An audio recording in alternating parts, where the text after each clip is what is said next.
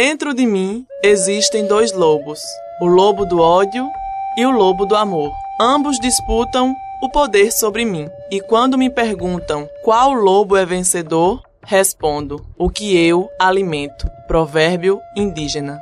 O Parque Arruda Câmara, conhecido popularmente como Bica, é um oásis que fica localizado no centro da cidade de João Pessoa. A sua reserva é tombada pelo Instituto do Patrimônio Histórico e Artístico do Estado da Paraíba, IFAEP, desde o dia 26 de agosto de 1980. O ambiente proporciona diversão para as crianças ou um belo passeio em família, pela sua infinidade de plantas da flora brasileira e seus mais de 500 animais de 80 espécies.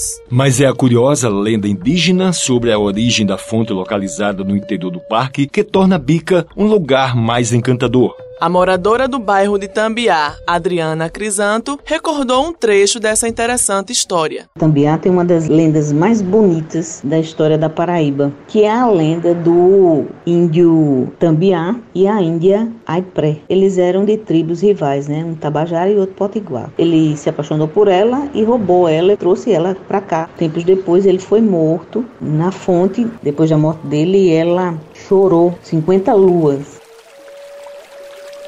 a fonte foi construída em 1782, por ordem da Provedoria da Fazenda Real, sendo tombada em 1941 pelo Instituto do Patrimônio Histórico e Artístico Nacional, IFAM. O diretor do parque, Jair Azevedo, que está há nove anos na administração do local, relatou um trecho da história e destacou como é realizada essa contação para os visitantes a Índia Ipré e o índio Tambiá. Essas tribos elas eram rivais e os dois se apaixonaram. Eles se casaram e os parentes dela mataram Tambiá. Ela chorou 50 sols, 50 luas, daí nasceu a fonte de Tambiá. A gente tem uma equipe de educação ambiental e uma das abordagens é exatamente falar sobre o histórico do parque. E quando se começa a falar sobre o histórico do parque, se fala sobre a lenda. E também tem no Museu de História Natural um painel que explica bem direitinho a lenda de Tambiá.